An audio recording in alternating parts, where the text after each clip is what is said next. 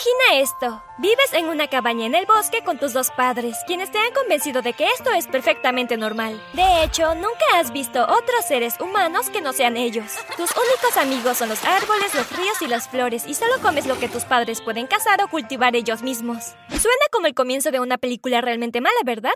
Bueno, esa fue mi vida hasta los 8 años. Antes de continuar, dale me gusta al video y suscríbete al canal. Pulsa la campana de notificación también y tu mayor sueño se hará realidad. Realmente funciona. Ahora, no me malinterpreten chicos, no me maltrataban ni nada por el estilo. Mis padres me trataron como si fuera todo lo que querían en la vida. Mi mamá siempre me abrazaba y me decía lo increíble y brillante que era. ¿Y mi papá? Él era el mejor. Me enseñó a sobrevivir por mi cuenta y me contó las historias más creativas del mundo. No podía dormir si él no estaba cerca. Por eso lo que hicieron a continuación no tuvo ningún sentido para mí. ¿Puedes imaginar que tu mundo de repente se pone al revés y no tienes idea de por qué? Una mañana estaba durmiendo muy tranquilamente cuando mi mamá me despertó con una sacudida. Es hora de irnos. ¿Dónde? Lejos de aquí. Ni siquiera sabía qué podía ser lejos. Imaginé que si existía alguna otra gente, todos vivían en pequeñas chozas en el bosque con sus padres y separados de los demás. Me levanté, me vestí y miré a mi alrededor. Mis padres habían empacado las pocas cosas que tenían y mi papá estaba sentado allí luciendo triste. ¿Qué está pasando, papi? ¿A dónde vamos? Lejos de aquí. Respondió. Cuando llegó el momento de irse, me levantó y me puso en sus hombros para que no tuviera que caminar. El viaje duró unas dos horas y luego llegamos a una carretera. Vi un coche pasar y mi corazón casi saltó de mi boca. ¿Qué es ese animal veloz? Chillé. No es un animal, es un coche. Respondió mi mamá.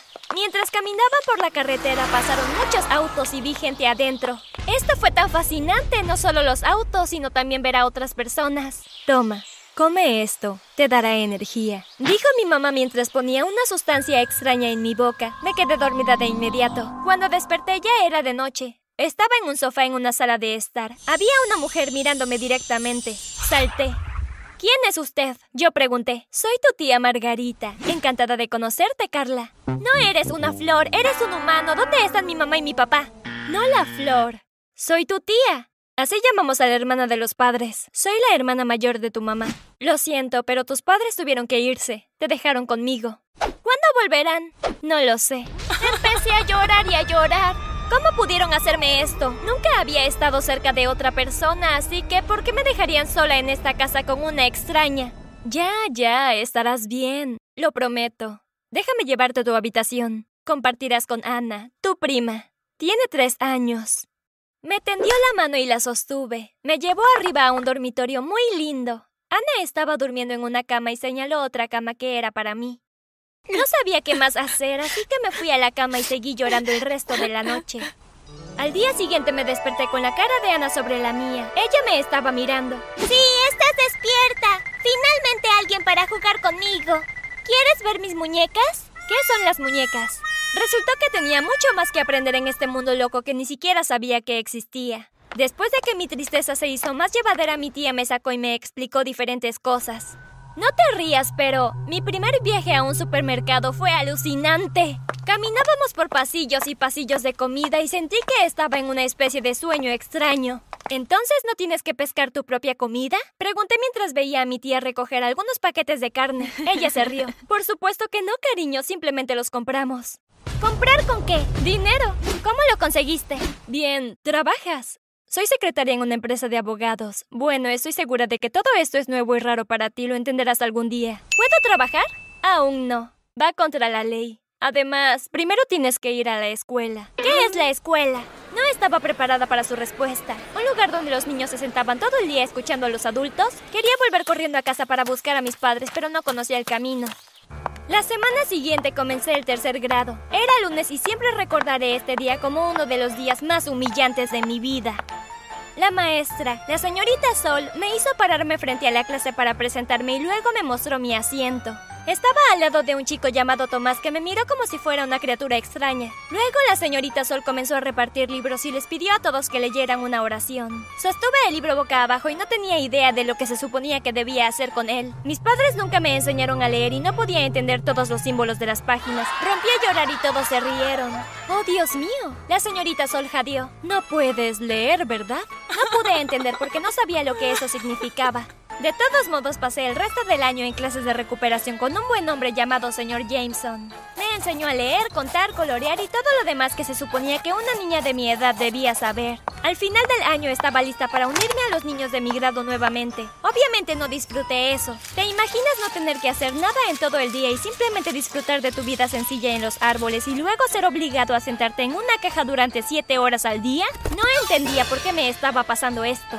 Mi vida tampoco se estaba volviendo más fácil. Me sentía triste todos los días porque me preguntaba cuándo mis padres finalmente regresarían por mí. Le preguntaría a mi tía, pero ella parecía igual de confundida. Deja de preocuparte, cariño. Tómalo un día a la vez. Los volverás a ver algún día. Pasaron los años y mis padres nunca aparecieron, nunca enviaron cartas, nunca me llamaron ni nada. Lo único que me hizo realmente feliz fue la comida. La primera vez que probé un helado me pareció mágico. Quiero decir, ni siquiera teníamos un refrigerador en nuestra cabaña en el bosque, así que el concepto de algo congelado era totalmente nuevo para mí. Quería más y más, así que comí y me hizo sentir mejor. Me encantaba todo lo que tuviera queso y sentía que quien quiera que lo hubiese inventado debería ser convertido en santo. También me encantaba comer bocadillos. En pocas palabras, mi boca siempre se movía porque había algo en ella. Comes demasiado.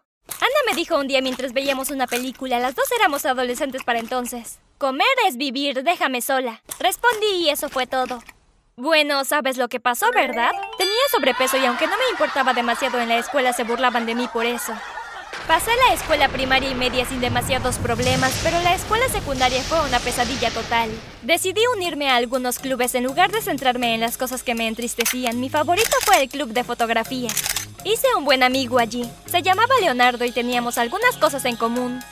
Vivía con un tío porque su mamá estaba en prisión y su papá desapareció cuando él nació. ¿Por qué no lo buscas? Le pregunté una vez. Bueno, él solo es un padre inútil. Estoy bastante seguro de que está cerca, pero si lo encuentro no cambiará nada. Tengo padres inútiles, así que lo entiendo. ¿Has intentado encontrarlos? No, el pensamiento nunca pasó por mi mente. ¿Por dónde empezaría? Tengo una idea. Él sonrió. Como era demasiado tímido para ir a cualquier estación de noticias, su idea brillante era hacer un video, compartirlo e intentar que se volviera viral para que la gente pudiera ayudarme a encontrarlos. Instalamos la cámara en la sala de fotografía e hice todo lo posible para explicar la situación. Describí a mis padres tal como los recordaba y le rogué a cualquiera que tuviera información que se pusiera en contacto conmigo lo antes posible. Compartimos el video y les pedimos a nuestros otros amigos que hicieran lo mismo, pero fue un fracaso. Obtuvo algunos me gusta, corazones y 27 compartidas. Después de un mes nos dimos por vencidos. Pasaron los años y Leonardo y yo comenzamos a cursar juntos nuestra licenciatura en fotografía en París. ¿Sabes cómo dicen que todo encaja cuando menos te lo esperas? Eso es lo que pasó. Estábamos en una de nuestras clases más interesantes viendo un documental sobre fotógrafos modernos de todo el mundo. Vimos piezas increíbles de Japón, Irlanda, Tanzania e incluso el Pacífico Sur. Luego llegamos a Rusia. El tema de este fotógrafo en particular eran los restaurantes y tomó muchas fotos de personas comiendo. Eso es tan patético, tienen la boca llena de comida, se ven tan ridículos. Dijo Leonardo. Empecé a reír y luego de repente me congelé. Vi a dos personas que se parecían exactamente a mis padres sentadas con una niña en un café de aspecto acogedor. ¿Puedes pedirle al profesor que regrese la imagen? Quiero volver a mirarla. Le dije a Leonardo. Me quedé mirando la foto durante cinco minutos. Carla, Carla, ¿estás bien? No. Creo que esos son mis padres. Quiero decir, estoy bastante segura de que son ellos. ¿Qué hacían en Rusia? Le pregunté a mi profesor el nombre de ese fotógrafo y traté de contactarlo. Después de hacer innumerables llamadas y enviar muchos correos electrónicos, finalmente recibí una respuesta.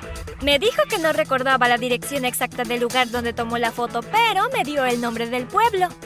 Había estado trabajando muy duro para pagar la matrícula y tenía algo de dinero ahorrado. Fue una decisión arriesgada, pero gasté la mitad del dinero en un boleto de avión. Me fui a buscar a mis padres. Me sentí como en tercer grado otra vez porque no podía leer nada en ese lugar.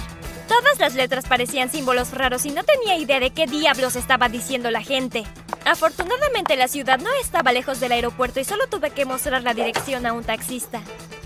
Cuando llegamos, salí del auto y caminé. Aunque había impreso la imagen, ¿a quién podría mostrársela y cómo explicaría mi situación? No estaba segura, pero tenía que intentarlo. Me sentí como si estuviera caminando en círculos y finalmente llegué al café desde la foto. Espero que este sea el real y no un lugar similar. Pensé. Entré y les mostré la foto a los camareros. Me miraron como si fuera un bicho raro. Finalmente un hombre bajo y regordete vino a ayudar. Hola, soy el dueño y hablo español. ¿Qué quieres? Él dijo. ¿Conoces a las personas en esta imagen? Bueno, no los conozco muy bien, pero vienen aquí todos los martes.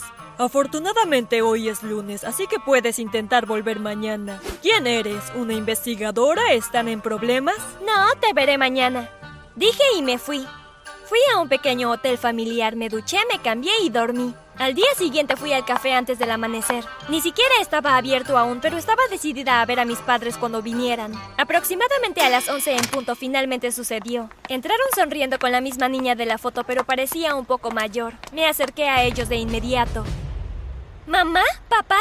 Mis padres parecían haber visto un fantasma. ¿Cómo nos encontraste? Dijo mi mamá. Wow, me alegro de verte también. Eso no es importante. Lo que quiero saber es por qué me abandonaron.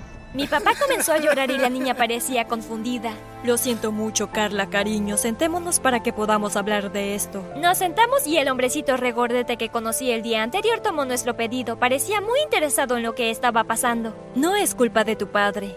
Estaba cansada de vivir en el bosque y quería empezar de nuevo. Convencí a tu padre de que se mudara conmigo. Hicimos una gira por Europa por un tiempo y luego nos establecimos en Rusia y tuvimos otra hija. Esta es Inés, tu hermana. ¿Por qué no pudieron llevarme con ustedes? El futuro era demasiado incierto. Habrías estado más segura con mi hermana. ¿Por qué no llamaron, enviaron cartas, al menos para dejarme saber que estaban vivos y que no se habían olvidado de mí? Sentimos que era mejor así. ¿No estabas a salvo? ¿No te cuidaron? Mi papá se sentó allí luciendo triste y no dijo nada. Me rompió el corazón que no entendieron cómo su desaparición me había lastimado tanto. Salí del café sin decirles una palabra más y volé de regreso a París esa noche. Llamé a mi tía tan pronto como volví para contarle todo lo que pasó. Vaya, no puedo creer que los hayas encontrado. Cuando te dejaron conmigo me dijeron que solo iba a ser una semana, que iban a buscar trabajos regulares para que pudieras tener una vida normal. Cuando me di cuenta de que no iban a volver, decidí cuidarte como si fueras mía y no hacer un gran problema de eso. Aunque estaba desconsolada, estaba agradecida con mi tía por cómo me había criado. Tal vez algún día vuelva a encontrarme con mi hermana pequeña y tal vez mis padres entren en razón. ¿Quién sabe? Pero sé lo que estás pensando y tienes razón. Mis padres apestan. Pero por ahora estoy lista para seguir con mi vida.